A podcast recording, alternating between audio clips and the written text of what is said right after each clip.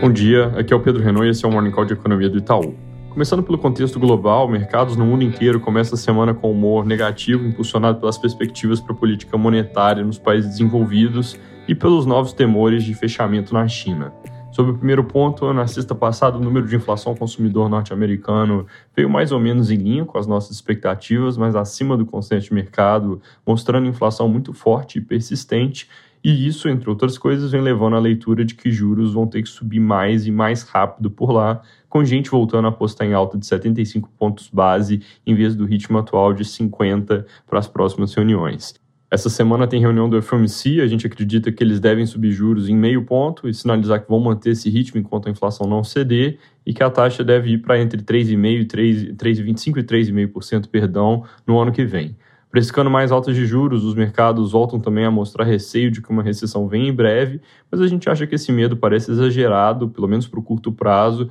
dado o crescimento que é robusto nos Estados Unidos, resiliente na Europa e a reabertura na China. No entanto, reabertura ou a dúvida sobre ela é outra coisa que causa mau humor hoje, dado os novos aumentos de casos em Pequim e Xangai. São níveis ainda baixos e China como um todo está oscilando em torno de 100 novos casos por dia, que é algo nada muito diferente ali do patamar do início do ano. Então esses novos mini surtos não devem impedir normalização da economia, mas obviamente é importante ficar de olho em como isso evolui. Na dúvida e num ambiente de apetite a risco já comprometido, mercados reagem negativamente à notícia. Aqui no Brasil, o Senado pode começar a votar hoje o PLP 18, que depois de alterações na semana passada, inclui também o corte dos impostos federais sobre gasolina e etanol, em adição ao tema original, que é o estabelecimento de alíquota máxima para ICMS de combustíveis, eletricidade e telecom. Esse corte dos impostos federais estava previsto no pacote que o presidente Bolsonaro anunciou, mas inicialmente não era claro se vinha via PEC ou não,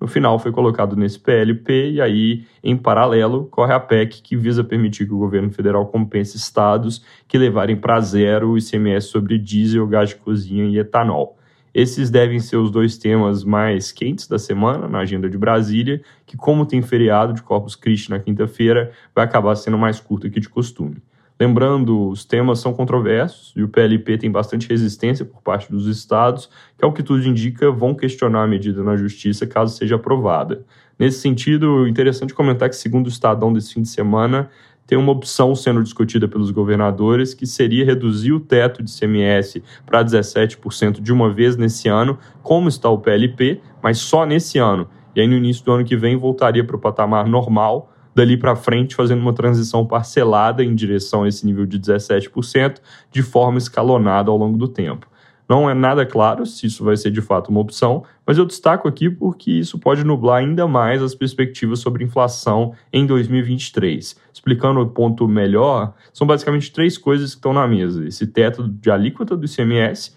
o corte dos impostos federais e a compensação para os estados que levarem ICMS para zero. A primeira medida seria permanente enquanto as outras duas são em tese só até o fim desse ano. Isso significa que o que elas tiram de inflação de 2022 é devolvido no ano que vem. E se nessa do teto do ICMS a alíquota cair nesse ano, mas voltar no ano que vem para depois cair devagar, esse vai ser outro caminho pelo qual se joga inflação desse ano para o próximo, e isso dificulta a convergência do IPCA para a meta no horizonte, onde o Banco Central está mirando, que hoje em dia é principalmente o ano que vem. Falando em Banco Central, inclusive, fora da política, o destaque dessa semana deve ser a reunião do Copom, na quarta-feira, onde a nossa expectativa é que eles façam uma alta de meio ponto e sinalizem ajuste moderado para a reunião seguinte, com cautela em função do estágio avançado do ciclo, ao que na nossa leitura vai se traduzir em mais meio ponto em agosto, com fim de ciclo em 13,75% ao ano. O consenso de mercado não parece muito diferente disso, apesar de que inicialmente a visão dominante é que o Banco Central pararia